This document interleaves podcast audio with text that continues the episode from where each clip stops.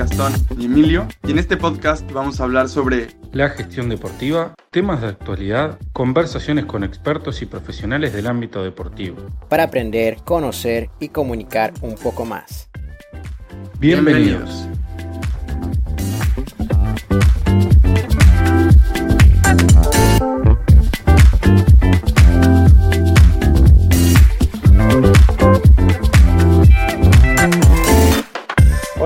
bienvenidos una vez más a un nuevo podcast de Imperitus. Hoy estaremos hablando sobre los eSports, un mundo que como empresa nos estamos involucrando y está en plena expansión. Según Estatista, en 2019 se registró una audiencia global de 443 millones, incluyendo aficionados y espectadores ocasionales, y prevé que para 2023 esta cifra supere los 645 millones de personas. Un dato bastante impresionante. Y para tocar este tema, hoy tengo el agrado de presentar a un experto en el área. Él nos va a contar su experiencia dentro del sector con más de 10 años de, trayectoria. Él es Marco Montouto Isengard, conocido mejormente en este mundo. Es excomentarista para la ESL España y ha sido presentador en el podcast de eSports Bureau un medio digital dedicado a la actualidad deportiva y empresarial del sector de los deportes electrónicos. Actualmente trabaja en S2V eSports como dinamizador de contenido digital y líder de proyectos adjuntos, llevando la dirección deportiva de la sección Rocket League. Marco, bienvenido, un placer tenerte aquí con nosotros. Pues el placer es mío, eh, la verdad que muchas gracias por la presentación. La, verdad que cada vez que, veo que alguien dice de, las cosas o de las pocas cosas en las que parece que he estado, a veces pienso que, debería de ser la lista un poco más corta, pero bueno, la verdad que es un placer. No, no, eh, viendo tu currículum es bastante largo, impresionante, y qué mejor que tú para contarnos sobre este tema, que además está muy de moda últimamente, por cosas buenas y malas, últimamente las noticias hasta mis abuelos ya están conociendo los esports y los casters. Sí, ya ubican Andorra, ¿no? Sí, sí, ya se empieza a conocer y sobre todo impresionante, ¿no? Que, bueno, más allá de bueno, malo, lo que sea, la publicidad que están teniendo, pues es, vamos a llamarla buena porque gente de 80 años está empezando a conocer este mundo, ¿no? Que ya te preguntan, oye, ¿qué es esto? No sé qué. Claro, claro, no hay publicidad, no hay publicidad mala, Emilio. Exactamente, ya más allá de lo que hagan, bueno, es, al final dar a conocer y, muy bien. Así es. Pero bueno, para comenzar, eh, me gustaría que nos hicieran una introducción como los libros para dummies. Yo creo que todo el mundo hemos eh, tenido estos libros en algún tema. Sí. Porque muchos somos nuevos y otros no saben casi nada sobre, sobre la importancia de los esports actualmente. Cuéntanos un poco sobre el tema. Pues en, en una frase, literalmente, los esports es la mezcla entre el deporte electrónico y el entretenimiento. Sería tan sencillo como es. Eh, hay una persona a la cual para mí es un referente en este sector, que es Antonio Lacasa, es el director del Global eSports Summit, eh, uno de los mayores congresos de esports de Europa. Y él dice que esto es eSportstainment, ¿no? La mezcla entre esports y entretenimiento. Entonces, este sector eh, se abre debido a la necesidad de poder generar alrededor de los videojuegos una herramienta de entretenimiento, ¿no? Y claro, esa herramienta de entretenimiento ¿Cómo, la das a conocer? Pues la das a conocer a través de las plataformas de retransmisión que todos conocemos. Bueno, ahora tan de moda como está YouTube, pero también las plataformas como Twitch, eh, que son plataformas para contenido online en directo, donde la gente se puede poner a jugar y donde las grandes organizaciones eh, retransmiten sus competiciones. Entonces, se ha generado todo un ecosistema entre los publishers de los videojuegos, que son al final los propietarios de los videojuegos, y las compañías que realizan competiciones. En este caso, por poner un símil con el, con el fútbol, ¿no? El fútbol está regido por la Real Federación Española de Fútbol en el caso, en el caso de España y la Liga y la Liga de Fútbol Profesional. En el caso de los esports, en España, por ejemplo, tenemos la LVP, la Liga de Videojuegos Profesional, o la ESL, que es para una de las compañías que yo he trabajado como comentarista. Entonces, eh, estas grandes compañías generan una competición y bueno, ya sabes, Emilio, cuando generas una competición, generas ya no solo entretenimiento, sino generas patrocinios, generas comercio, eh, generas merchandising, generas una cantidad de cosas que, están muy, muy, muy familiarizados con el mundo normal, con el deporte tradicional. Claro, porque es, que además es eso, se, está volviendo, pues, como tú dices, un ecosistema en el que se está moviendo muchísimo desde contenido, dinero, eh, publicidad, creo que está teniendo muchísima fuerza y apenas está en, pues en fase de desarrollo, ¿no? Justamente hace poco, ahora que dices entretenimiento, deporte, estaba haciendo un curso bueno, para el que le interese, en Coursera hay cursos eSports muy buenos y decía que no cualquier videojuego puede ser un eSport. Claro. Y menos viable. Un poco sobre eso. ¿Por qué no puede ser cualquier videojuego un eSport? Mira, principalmente eh, tenemos que dividir los juegos que son eh, videojuegos, eh, digamos, para entretenimiento sin más. Vamos a hablar de un Candy Crush, por ejemplo, ¿vale? Un juego en el que tú juegas contra la máquina, por decirlo así, eh, se puede generar una competición alrededor de un videojuego como ese, ¿vale? Pero eh, el eSport como tal, la diferencia fundamental es que requiere de una conexión a Internet y por lo tanto requiere que juegues contra otra persona, ¿no? Esa es la diferencia fundamental eh, a la hora de diferenciar un eSport de un videojuego tradicional, como, como, puede ser el Candy Crush, ¿no? Como he comentado. Entonces, ¿por qué un videojuego puede ser más eSport que otro, ¿no? Aquí manda muchísimo, sobre todo lo que te facilite el publisher a la hora de realizar competiciones con el contenido de su videojuego.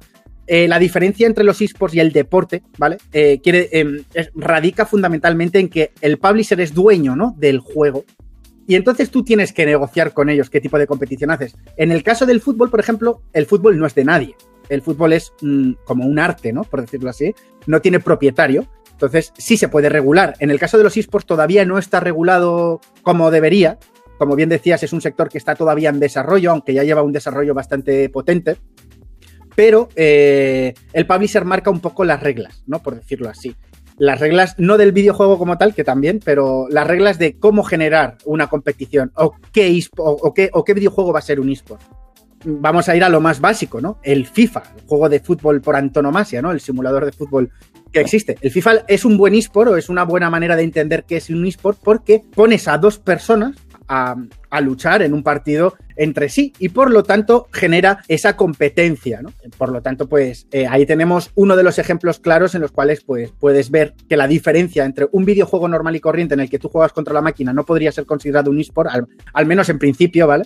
y, una competencia entre dos personas, aunque estén en diferentes partes del mundo, sí. Entonces yo creo que esa sería, por decirlo de alguna manera, para que la gente lo pueda entender, la diferencia fundamental. Para que haya competitividad, ¿no? Dentro del, Exacto. del videojuego. Tiene que existir una competitividad, tiene que existir que la competitividad se pueda realizar de manera sencilla a través de una conexión de Internet y sobre todo que eh, haya un organismo regulador, ¿no? Es, decir, que haya una eh, empresa en este caso que genere una competición y que esa competición no solo atraiga a los patrocinadores, sino que también atraiga al público. Porque una competición sin público no atrae patrocinadores y por lo tanto es la pescadilla que se mueve de la cola. Claro, tiene que ser además atractivo. Si es un juego en el que hay mucha competición pero nadie la ve, pues efectivamente. o sea, te, voy a poner un ejemplo, un ejemplo muy sencillo para que lo puedas entender. Eh, hay videojuegos que le han costado eh, explotar, como por ejemplo el Rocket League, una de las áreas en las que soy totalmente experto. Le ha costado explotar, pero sí tenía una competencia bastante importante, sobre todo en Norteamérica, que es donde, de donde es la empresa del videojuego.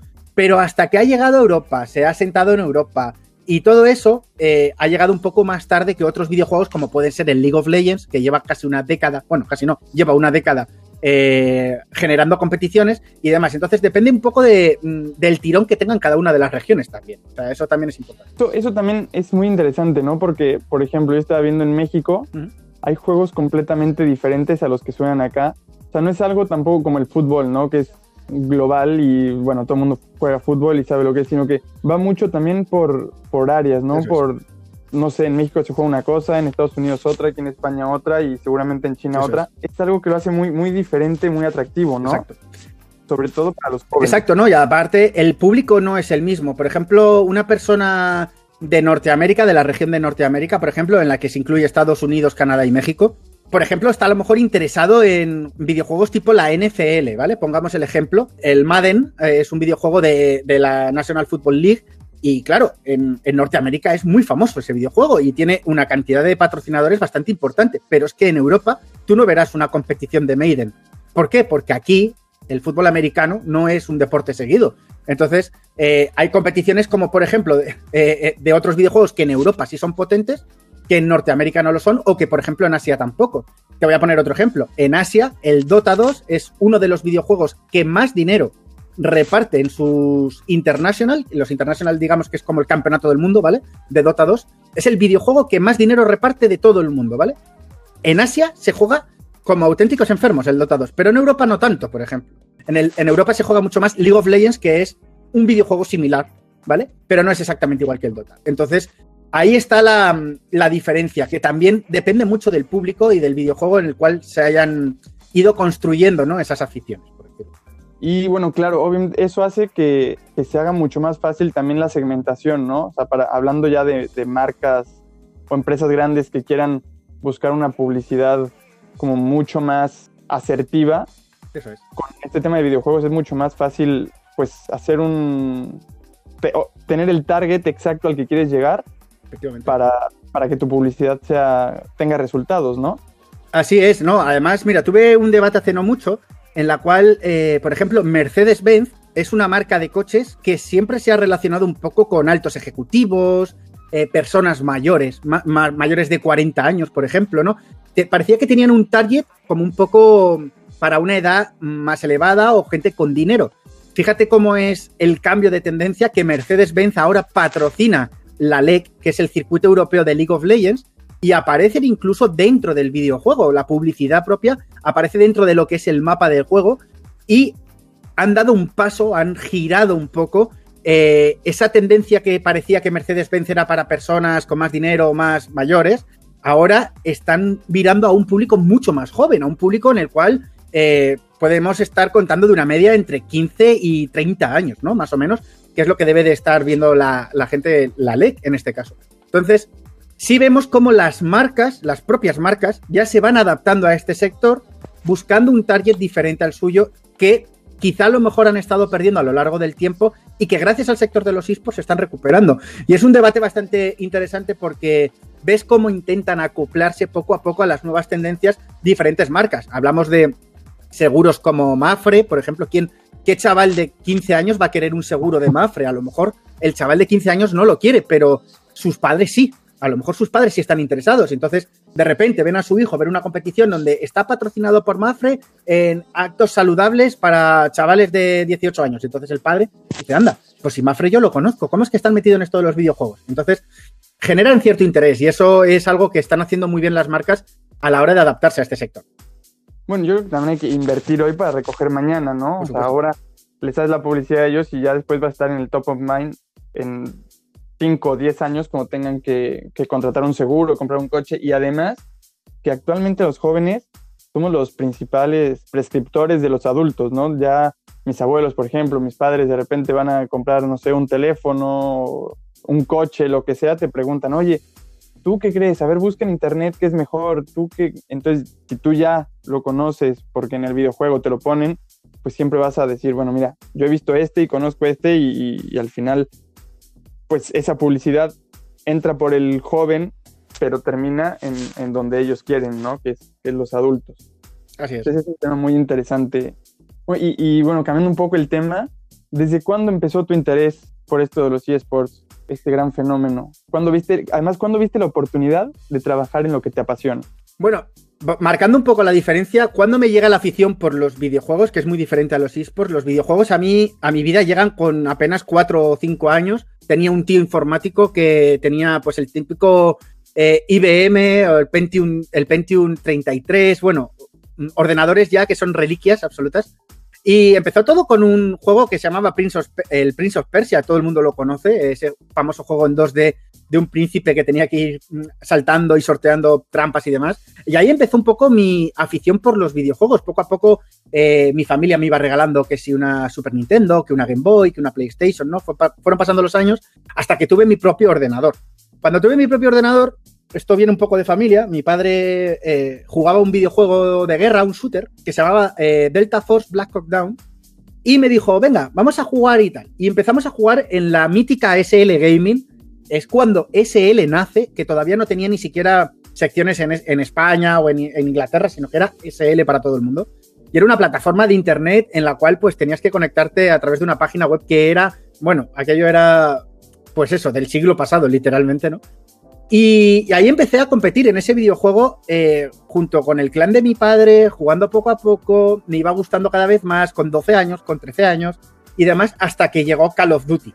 Cuando llegó Call of Duty es cuando yo ya decidí que me iba a dedicar a, competir en los videojuegos, ¿no? Eh, todavía no había todas las facilidades que hay ahora, eh, para poder competir tenías que llevarte tu ordenador de un sitio a otro porque si no, no podías competir. Tenía que ser en LAN, eh, no podía ser online porque las conexiones de internet eran lo que eran entonces, ¿no? Con un mega de ADSL, pues imagínate, ahora tenemos un tera. Al teléfono. Claro, claro, ahora tenemos un tera. Incluso antes cuando te llamaban al teléfono se cortaba la conexión de internet. Entonces, bueno, competíamos así. Y poco a poco, pues fueron, fueron pasando los años, fueron llegando otros nuevos Call of Duty y demás y fui creando mis propios clanes y empecé a autogestionar yo grupos de personas. Hasta que mm, un buen día, hace más de 10 años, fui a mi primera Gamer eh, aquí en Madrid. Eh, aluciné en colores, aluciné. Aquella Gamer era primitiva total, eh, no era nada parecido a lo que hay ahora. Y, allí pues me prendí de todo lo que era ese mundo y fundamos un amigo y yo un clan eh, que pasó a ser un club de esports en donde ya empezamos a coger nuestros primeros patrocinadores, eh, acuerdos con pequeños locales, gaming y demás. Y ahí fue creciendo, digamos, mi experiencia. Durante los años eh, fui entrando en diferentes clubes, en diferentes áreas. al principio como creador de contenido, otras veces como manager de Rocket League, otras veces como director deportivo, a nivel amateur. Todo esto, evidentemente, gratis trabajando yo en un taller de artes gráficas, eh, mi tiempo libre lo dedicaba a los esports. Y ya te digo, yo tenía a lo mejor cuatro horas, cinco de sueño al día por el hecho de que me tenía que dedicar en, en, cuerpo y alma a mi trabajo, que es el que me daba de comer, y después a los esports, porque dependía mucha gente del trabajo que yo hacía. Y nada, hace tres años me llegó la primera oferta de trabajo dentro del sector, curiosamente como community manager, nada que ver con, un club de esports como tal, pero sí era relacionado con los esports, ya que era una empresa que hacía competiciones. Y entré como community manager, eh, estuve un año allí, salí de allí, la SL me contrata eh, como comentarista, empezamos a hacer la SL Masters de Rocket League. Gracias a eso pude narrar en el Palacio de Vista Alegre el Mundial de Rocket League, que se realizó en España en 2019, en diciembre. Eh, y eso ya catapultó mi carrera, llegó S2V, llamó a mi puerta y me contrataron. Y bueno, desde hace tres años que llevo viviendo de los esports y, por muchos más porque cada, cada vez que pasa, cada año que pasa, hay muchas más oportunidades de trabajo y una vez ya estás dentro de esta noria, ya no paras. Entonces, eh, reinventándome, ahora soy director de proyectos de S2V, eh, también realizo el programa de eSports Business Live, que es un programa de entrevistas a grandes figuras de los esports. Eh, bueno, un montón de cosas que al final hacen que poco a poco vayas adquiriendo más y más experiencia y por lo tanto el sector pues navegue contigo de la mano, ¿no? Por decirlo. Increíble, suena además muy emocionante toda tu trayectoria y mencionaste tres puntos que creo que son además clave. Eh, uno es que, bueno, los esports no son recientes, ¿no? Como muchos pensamos o piensan. Los videojuegos han estado ahí siempre, pero no los veíamos como, como se ven ahora, ¿no? De hecho, otros puntos que mencionaste es eh, tu tío informático fue el que te metió un poco en ese tema y es que antes se tenía esa visión de los jugadores, ¿no? Que eran informáticos. Incluso, bueno, en, México no se usa esta palabra, pero aquí la palabra friki antes sí. es un friki, no sé qué.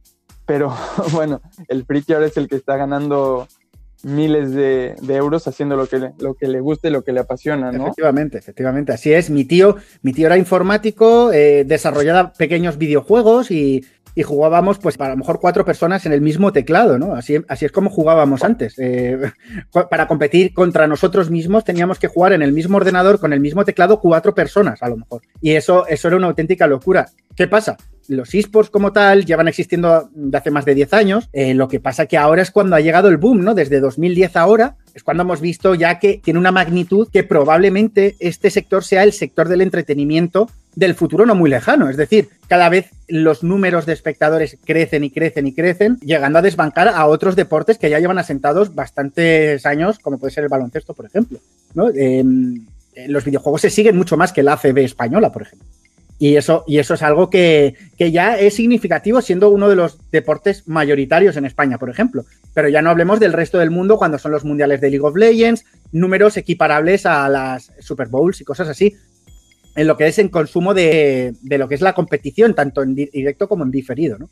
Entonces, claro, los esports llevan gestándose muchos años. Lo que pasa que el petardazo lo está pegando en esta última década eh, con un crecimiento que, que asusta. Si ves métricas, podrías darte cuenta de que el crecimiento es totalmente una locura. Increíble. Y, lo que dices, ¿no? Que las competiciones, bueno, esto yo no lo sabía, pero en una conferencia a la que fui de eSports, antes de que pasara todo esto del coronavirus, que se podía ir a conferencias, decían que eh, se gana mucho más dinero organizando un evento de eSports, en el que a lo mejor el precio de la entrada es muchísimo más cara que un partido de fútbol, que a lo mejor asiste menos gente al torneo de eSports por cuestión de precio y todo eso, pero que sale muchísimo más rentable que un evento deportivo común como lo es el baloncesto, el fútbol, y que incluso lo, los equipos están intentando entrar en, en, este mundo, ¿no? Bueno, hace poco creo que Fortnite, eh, los clubes de la liga están metiendo ahí, la verdad no sé cómo se llaman, los skins, ¿no? Sí, exacto.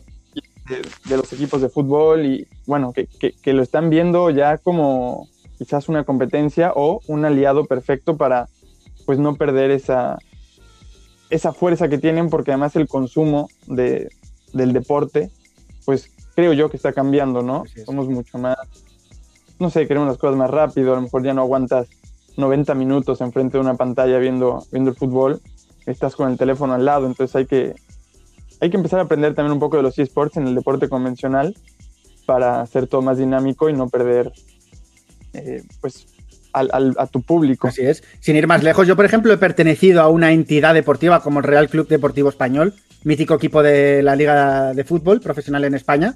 Es el, pues el enemigo número uno del Fútbol Club Barcelona, por decirlo así. Y, y, yo he estado en la parte de esports del Real Club Deportivo Español gestionando el área de Rocket League, por ejemplo. Y, y, hemos tenido ligas enteras en las cuales ha estado luchando el Español, el Villarreal, eh, el, Eibar, eh, bueno, el Fútbol Club Barcelona, sin ir más lejos. O sea, que al final eh, el deporte tradicional, particularmente el fútbol, por ejemplo, y cada vez muchos más futbolistas empiezan a invertir literalmente en este sector. Voy a ponerte ejemplos como César Azpilicueta con Falcons, voy a poner el ejemplo de Casemiro con Casi Sports, eh, bueno, Courtois, hay un montón de futbolistas que están invirtiendo en esto y ya no solo los futbolistas, sino las propias entidades deportivas. Entonces, eh, evidentemente, los esports yo creo que para el deporte tradicional es un maravilloso aliado, sobre todo para atraer a toda esa gente joven que no ha nacido con el deporte como referencia, sino que ha nacido con los videojuegos como referencia, ¿no? Todos los millennials al final, muchos de nosotros, yo no consumo deporte prácticamente y mira que me encanta el deporte. Pero yo veo, por ejemplo, como esta misma tarde que se va a realizar la LEC, eh, yo veo muchas más horas de League of Legends que de fútbol. Entonces, al, eh, y yo tengo 33 años, quiero decir que, que, ya no soy un jovencito, ¿no? De 18. Entonces, bueno, ahí está la diferencia. Es verdad, y es que además, eh, bueno, ahora con el teléfono, a lo mejor sí estás viendo el partido, pero a la vez estás haciendo mil cosas, viendo otras cosas, que, que bueno, creo que es una oportunidad para o por ejemplo, a mí me gustan mucho las estadísticas, viendo un partido, sobre todo las estadísticas y esas cosas, creo que ahí es donde el, los clubes tienen que empezar a, a invertir un poco en tecnología, en, en, este, en estos métodos para llegar a la gente, como dices, los millennials, que ya no, no nacieron con, con, con, el, como dices, con el deporte como referente. De hecho, bueno, mencionas a varios jugadores. El Kun está siendo famosísimo. El Kun con, con estos El Kun Agüero, después hay un, hay un eh, hay un mexicano ahora mismo, a ver si me viene Layun, Miguel Layun, con 19 esports. Por ejemplo, hace no mucho entrevisté a Guillermo, que es el director deportivo, uno de los el general manager de 19 esports, que es un chico español eh, que gestiona 19 esports. Y tuvimos la oportunidad también de entrevistarle a Miguel Layun y a eh, Rodolfo Landeros. Y, y oye, la verdad que es una maravilla ver cómo poco a poco se va invirtiendo dinero en, en estas cuestiones. Justamente Alayun es alguien que, últimamente he seguido mucho, bueno, siempre lo he admirado como jugador, pero en, en el tema eSports creo que está siendo un pionero en México eh, impresionante, porque creo yo, bueno, hace ya casi tres años que no estoy allá, pero no he escuchado el tema de eSports como lo estoy escuchando aquí en España. Entonces, bueno, creo que está siendo un pionero allá y, y qué bueno que lo está empezando a hacer porque pues tiene mucho futuro, como es un deporte en crecimiento y me gustaría recalcar otro punto que dijiste hace rato cuando nos contaste tu trayectoria, que es la, facilidad que hay actualmente para jugar, ¿no? Para, como dices, antes tenías que ni siquiera por internet porque te entraba la llamada y se cortaba el juego. ¿Cómo ha sido la evolución desde que entraste a este mundo a la actualidad? tomando en cuenta también la pandemia que a pesar de, bueno, haber afectado a todos los sectores económicos o a la mayoría, a los eSports le ha dado un gran empujón, creo yo, siendo el centro del deporte durante varios meses. Era algo que se podía practicar mientras los deportes convencionales no. Efectivamente, a ver, la evolución, eh, como ya hemos comentado, ¿no? Eh, ha sido estos últimos 10 años, ha sido como la aceleración, ¿no? Estamos en, ahora mismo en esa fase de aceleración ya en la que estamos tomando velocidad de crucero y parece que no va a parar, ¿no? Eh, pero no nos engañemos, la pandemia también ha estado un duro golpe al sector de los esports, aunque en realidad nosotros hayamos crecido en lo que se refiere a la audiencia, porque evidentemente la audiencia ha crecido, estamos todos en casa, eh, no, nos queda más remedio que utilizar el ordenador y mucha gente, mucha gente que no tenía relación con los esports, ha sido capaz de descubrir este sector gracias a la pandemia, ¿no? Eh, tenemos a los Ibai Llanos, a los Ander, eh, a los Revenant, a toda esta gente que, que, ha empezado a crear contenido de manera masiva, que salen las noticias, que le hacen entrevistas en grandes programas de televisión, etcétera, etcétera, ¿no? Eh, incluso el propio Ángel Martín, ¿no? Con sus eh, resúmenes matinales por Twitter, empezó a meter su parte de esports como tal y demás. Entonces, claro, al mundo de los esports sí le ha dado un gran empujón en lo que se refiere al número de audiencia. La audiencia, por lo tanto, atrae a muchas marcas y esas marcas invierten en los esports. También por suerte nos hemos encontrado en este sector con la necesidad de que las marcas inviertan un dinero que no se han podido gastar por culpa de la pandemia. Un dinero que no pueden eh, ofrecer en otros servicios porque no nos podemos reunir y demás. Pero, por ejemplo, ¿dónde se ha visto afectado los esports? Sobre todo en la creación de eventos. Los esports viven mucho de los eventos que se generan alrededor de ellos. Estamos hablando de Madrid Games Week, Gamergy, Barcelona Games World o la Nice One, eh, el Faro Gaming en Vigo, eh, eh, las DreamHack de Valencia, de Sevilla, ahora de Madrid, que iban a ser también. O sea, en España particularmente, todos esos eventos que no se pueden realizar también son un duro golpe para, para el sector porque es una publicidad muy buena donde se gastan miles de euros, eh, bueno, miles, incluso millones de euros, de cara a la promoción. Entonces, em, la evolución ahora mismo estamos lanzados a velocidad de crucero, como te decía, pero también la pandemia está eh, tocando ciertas áreas de los esports donde estamos viendo realmente que quizá todavía nos falta madurez en el sector, ¿no? Que no está maduro del todo. Eh, particularmente hay una cosa que hay que hacer muy importante, que es legislar eh, los esports. Todavía estamos en una especie de vacío legal que no se sabe muy bien cómo considerarlo, si considerarlo deporte, si no considerarlo deporte, que eso es una cuestión que podremos tratar, pero honestamente pienso que, ahora mismo, de aquí a los próximos cinco años, estaremos hablando de que este sector probablemente sea uno de los mayores sectores de entretenimiento, al menos en España, si no lo es ya. Es que, bueno, a ver, cuéntanos un poco, ese es el gran debate. De hecho, yo en el máster de gestión deportiva era una, una gran pregunta que, que, muchas veces nos hacían, porque nos llevan muchos profesores diciéndonos, involúcrense en este mundo que, que está en expansión. Y digo, antes de la pandemia, ¿eh? que que ahora después, como dices, ha crecido, digo, a pesar de que claro que se ha visto afectado, pero bueno, en, como en conocimientos a la gente lo ha conocido un poco más. Y era la pregunta, ¿son deporte o no son deporte? ¿Tú qué piensas? Pues la respuesta es muy sencilla, no son deporte siempre y cuando exista un dueño del deporte. Eh, en este caso, el dueño del deporte en los esports es el publisher.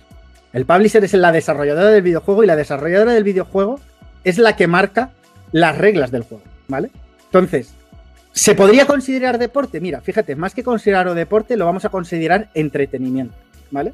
Creo que es lo más acertado, eh, primero porque todavía la legislación no está eh, modernizada hasta el punto de poder considerarlo deporte, por lo que te comentaba, hay mucho vacío todavía que no está muy bien legislado, sobre todo, por ejemplo, las fichas de los jugadores profesionales de videojuegos son contratos laborales como el que podría tener un futbolista, ¿vale?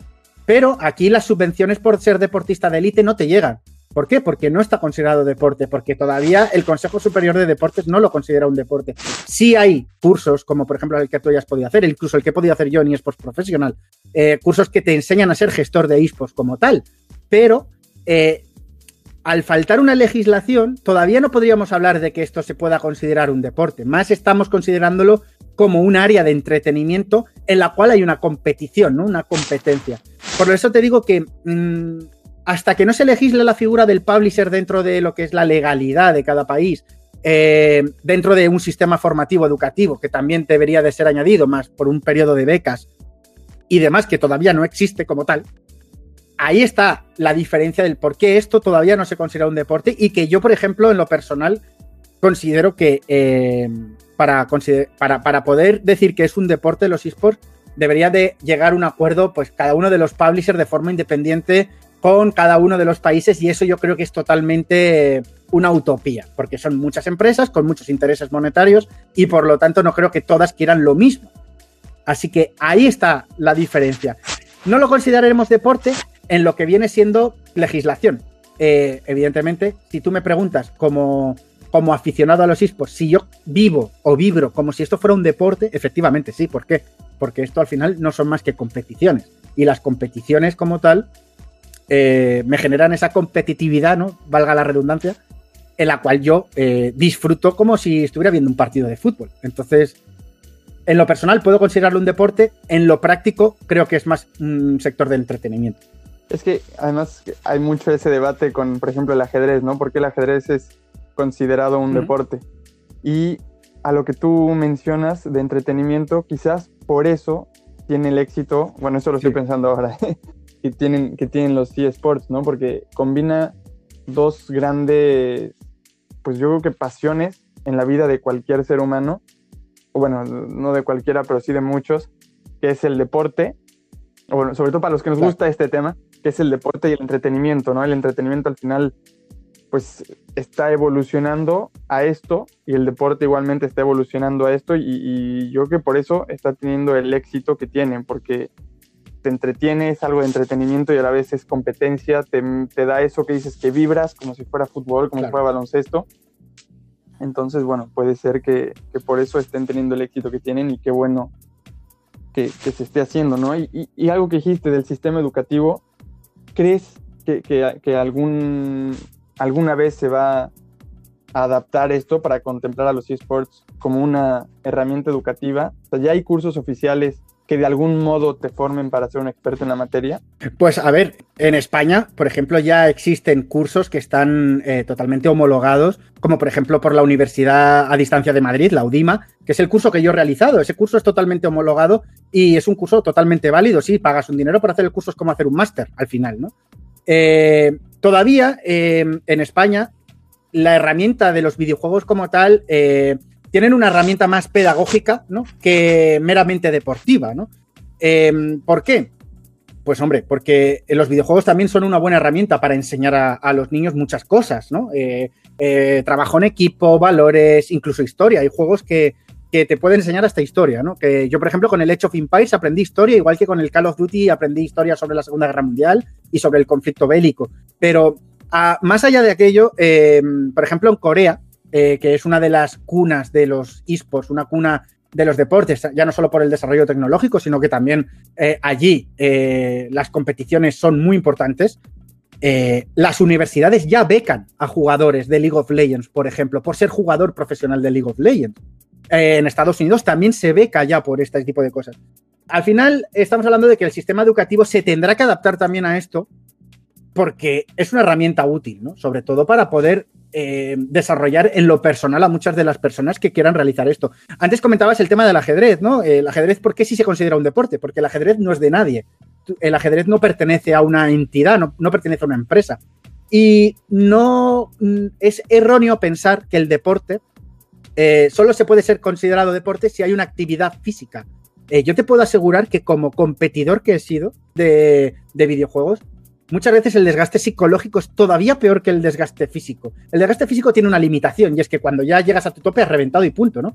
Pero el, desgaste psicológico es mucho más lento, pero mucho más destructivo al final. Porque si tú de cabeza no andas bien, no vas a competir a tu máximo nivel. Por lo tanto, eh, ponderando un poco la diferencia que hay entre qué podemos considerar deporte y qué no podemos considerar deporte, pues al final la herramienta es lo que importa, que es el videojuego. Y el videojuego como herramienta puede servir muy bien para incluirlo en un sistema educativo, para incluirlo en un sistema deportivo y, que eso se pueda retroalimentar, que al final es hacia donde vamos avanzando. Claro, no, y, que además, como dices, ya, los gamers no están como antes se tenía la idea de que era un niño encerrado en una habitación jugando todo el día. Que, o sea, ahora muchos clubes los despiertan a cierta hora, tienen que ir al gimnasio, llevan una dieta estricta, tienen psicólogos, tienen entrenadores, tienen... O sea, ya, no es eh, lo que antes se creía de un gamer, sino que es algo muy profesional, que están muchos expertos y profesionales alrededor de ellos, trabajando con ellos, porque no es cualquier cosa, ya son deportistas o competidores, vamos a decirlo, de élite, ¿no? Eh, pongo el ejemplo de nuevo, yo trabajando, gracias a trabajar en el Real Club Deportivo Español, toda esa ética deportiva que tiene una entidad deportiva como puede ser el español, ¿no? Un equipo de fútbol con su sección masculina, su sección femenina, eh, la de los niños y todo esto. Eh, gracias muchas veces al deporte tradicional, los esports maman de eso, ¿no? Maman de, del deporte tradicional, de traer las figuras que hay en el deporte tradicional, traerlas a los esports para profesionalizar el sector. Eh, yo en el español tenía un psicólogo deportivo que ayudaba a los chavales a competir, eh, ayudaba a los managers a, rendir mejor. Teníamos un dietista y teníamos un, nutricionista que hacía que tuvieran dietas acordes los chavales para su actividad. Eh, incluso tenían un entrenador personal que les sacaba a correr eh, todos los días y hacer ejercicio físico y demás. Em, ahora es muy raro ver, por ejemplo, un competidor profesional de deportes electrónicos, verle con un sobrepeso excesivo, o verle mal alimentado, o verle con mala cara, porque detrás de todos esos chavales hay un equipo de comunicación, un equipo de nutrición, un equipo de psicólogos, un equipo de entrenadores físicos. O sea, eh, el dinero que se gasta en toda esta infraestructura, eh, estaríamos hablando de que, aparte de llevarse miles de euros, lo que hacen es profesionalizar todavía más un sector y acercarlo todavía más a lo que consideramos deporte, ¿no? Así que esa, esa es la parte. Yo ya te digo que muchas veces pienso que gracias a los esports eh, mi vida eh, incluso ha llegado a ser más saludable que si no estuvieran aquí. Claro, y qué bueno, qué bueno que al final, como dices, enseña, ¿no? Enseña muchas cosas, enseña valores, igual que el deporte, y al final, pues eso es lo que, yo creo que más que la consideración de si es deporte o no, pues todo esto que transmite es lo que se debe tomar en cuenta y valorar. Y bueno, ya para ir cerrando un poco, desde tu punto de vista, ¿cuál crees que será el, futuro de los eSports con esta masiva digitalización? Hombre, teniendo en cuenta que al final la digitalización global eh, es algo que ya vivimos con ello, ¿no? Yo pienso que esta es la era de la comunicación, literalmente. Sin comunicación no seríamos nada, no sabríamos que viene un virus de China, eh, no sabríamos absolutamente nada de que hay una cepa nueva en México del virus y no lo sabríamos de manera instantánea, ¿no? Por decirlo así. Eh, vivimos en la era de la instantaneidad y de la comunicación y esta era todavía tiene que dar muchos pasos hacia adelante para incluso mejorarla ¿no? y que sea todavía más efectiva. Eh, esta pandemia eh, lo que nos ha hecho ver es que realmente no hace falta tener que ir a tu puesto de trabajo para trabajar bien. Eh, estamos hablando de trabajos en los que se pueden hacer desde casa, evidentemente. Un mecánico de coche eh, tiene, que ir a, tiene que ir a su taller a arreglar el coche, no lo puede hacer desde casa. Pero hablamos de trabajos como consultorías, gestorías, eh, despacho de abogados, diseño, diseñadores gráficos, etcétera, etcétera. Todo eso. Estamos viendo que el mundo no se acaba por seguir en casa, que todavía podemos seguir trabajando en muchas áreas. entonces, gracias a esa digitalización general, los esports van a ir evolucionando con ellos. Eh, al final las bases están ya asentadas y están ya creadas y gracias a eso podemos generar un sector nuevo en el cual eh, podamos evitar los errores que se han generado con otros sectores que a, veces han sido inestables, ¿no? Eh, generar un buen sistema económico alrededor del sector, generar una buena legislación alrededor del sector, modernizar todo lo que tiene que ver eh, con los esports como tal, y ya no solo con los esports, sino también te hablo del sector de los videojuegos en general, ¿no? Al final el sector de los videojuegos proporcionan miles de millones de euros al año en todos aquellos países que desarrollan videojuegos o tecnología. Y mucha de esa tecnología después se puede aplicar en otras áreas, como puede ser la militar o el área de desarrollo en comunicación, etcétera, etcétera. Entonces, claro, eh, creo, por supuesto y efectivamente, que eh, la globalización digital va a favorecer que los esports poco a poco vayan siendo no solo el entretenimiento del futuro, sino el entretenimiento en general de nuestros hijos y nuestros nietos cuando, cuando eso ocurra. yo pienso que, estamos en el sitio donde tenemos que estar. Claro, y bueno, ya ahora sí, para cerrar, ¿qué consejo nos puedes dar a todos? Pues los que estamos empezando en este mundo y la gente que a lo mejor aún no lo conoce, para que empiece a involucrarse un poco, a conocer, que le llame a lo mejor un poco la atención ¿Qué consejo nos puedes dar para emprender? para emprender en, este los esports eh, hay que tener muy claro en qué exactamente se quiere emprender, en qué se quiere meter tu dinero, en qué lo quieres meter, ¿no? Porque no es lo mismo meter em, tu dinero en un plan de marketing para un club, no es lo mismo meter tu dinero en un plan de comunicación para un club, no es lo mismo meter dinero para generar un club o crear un club nuevo. Hay que tener muy claras las cosas. Eh, el sector de los esports se ha llevado por delante grandes fortunas porque no han sabido enfocar bien sus esfuerzos económicos, sobre todo, de cara a generar algo eh, para ese club. Yo lo que a cualquier persona, ¿no? A cualquier persona interesada en marketing, en publicidad, en comunicación y demás. Eh, si quiere investigar eh, dentro del sector de los esports, lo que debe de hacer es empezar a seguir a las grandes empresas que ya están asentadas en el sector, estudiarlas, saber qué hacen bien, saber qué hacen mal, para poder generar un plan de negocio acorde a las necesidades. muchas veces no por tener mucho dinero y querer invertirlo te va a salir bien el proyecto. Eh, tienes que saber muy bien dónde orientar ese, proyecto. Yo, por ejemplo, considero que las competiciones como tal, participar en competiciones o querer tener un club para participar en competiciones no es eficiente ahora mismo, ya no te da el dinero que podía dar a lo mejor hace unos años. Entonces, ¿dónde creo que debe de estar el foco dentro de los esports? Pues en la creación de contenido alrededor de los esports, en crear, por ejemplo, eh, productoras de televisión que se encarguen eh, exclusivamente de emitir competiciones de videojuegos, eh, generar eh, contenido alrededor de grandes creadores de contenido que te den a conocer tu marca. Entonces, bueno, ahí yo creo que deberían de enfocar los esfuerzos aquellas personas que quieran introducirse dentro del sector. Ahora, antes de introducirse, hay que mm, dar muchísimo, muchísimo, muchísimo tiempo y muchísimas horas en formarse. Hay que formarse sin formación no llegas a nada. Y aquí lo importante es que yo, por ejemplo, mi formación ha sido totalmente autodidacta durante los años. He pasado por muchísimos departamentos diferentes dentro de los esports sin cobrar un euro por, por delante. O sea, siete años sin cobrar un euro mientras era casi prácticamente mi trabajo total. Y, bueno, a, base de ensayo y error yo he aprendido. Pero ahora con las facilidades que hay dentro del el sector educativo, en el que ya hay cursos y en los que ya te forman grandes expertos, yo lo que haría es elegir un gran, un, gran curso que te pueda dar las herramientas necesarias para ir introduciendo. Y una vez ahí ya, eh, vía libre para poder enfocar tus esfuerzos. Claro, sí, increíble lo que dices, porque además la gente de, marketing, de comunicación, pues ahora lo que está teniendo más fuerza es los eSports, ¿no? Podemos ver el caso de Ibai, por ejemplo. Eh, la, publicidad, los patrocinios, ¿dónde es donde más fuerza están teniendo? eSports. Entonces, cualquier persona que, esté interesado en, pues, en que su carrera a lo mejor se actualice un poco, que vea la parte de los eSports, porque, porque eso, está teniendo mucha fuerza y como dices, dedicarle horas de, de estudio y de trabajo, porque lo digo yo que lo estoy haciendo, no es un tema tan sencillo, hay que estudiarle mucho, darle muchas horas tú más que nadie lo sabes, siete años. Siete, años de estamparme una y otra vez, de encontrarme gente que se ha aprovechado de mí, de encontrarme gente que no se ha aprovechado de mí, me ha ayudado a prosperar. Eh, diré algún nombre, por ejemplo, como Rafael Espinosa de los Monteros. Eh, él me dio la primera oportunidad en el podcast de eSports Bureau, me acercó mucho al, a la parte de los negocios de los eSports. Gracias a él he podido prosperar muchísimo. Es el que también impartió el curso de eSports profesional. Eh, voy a hablar también de David Gallego, manager deportivo del Real Club Deportivo Español, que me dio la oportunidad de pertenecer a una entidad deportiva relacionada con los eSports.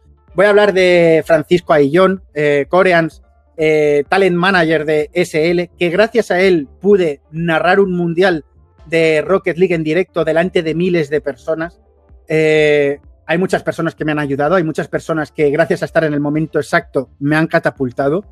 Eh, porque yo he trabajado como el que más, eh, me he esforzado muchísimo para llegar a donde he estado y poder vivir de mi pasión, ¿no? Que al final ese era el objetivo. Ahora el siguiente objetivo es seguir trabajando para seguir creciendo y seguir aportando conocimiento del sector para aquella gente que venga a, conocernos, ¿no? Por decirlo de alguna manera. Entonces, ya te digo, eh, mucho tiempo, muchos años de esfuerzo y que ahora, gracias a, los cursos que hay y demás, la gente puede, todo ese tiempo que yo use, en, ser quien soy, ahora en la mitad de la mitad del tiempo puede conseguir.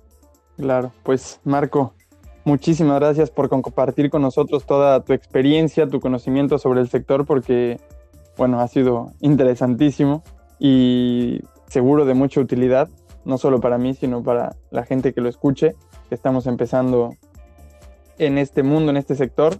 Y bueno, muchísimas gracias. Seguramente te va a seguir yendo increíble como, como te está yendo porque eres una persona muy preparada, muy agradable y sobre todo con muchísimo conocimiento pues, sobre el sector. Muchas, gracias, Emilio, por, invitarme a, hacer este podcast. Eh, ya sabes, puedes contar conmigo para cualquier otro tipo de podcast relacionado con los esports. Estaré encantado de poder mostrar el conocimiento necesario dentro del que esté dentro de mi mano, por supuesto. Y nada, espero que nos veamos pronto. Muchas gracias. Muchas gracias, Marco.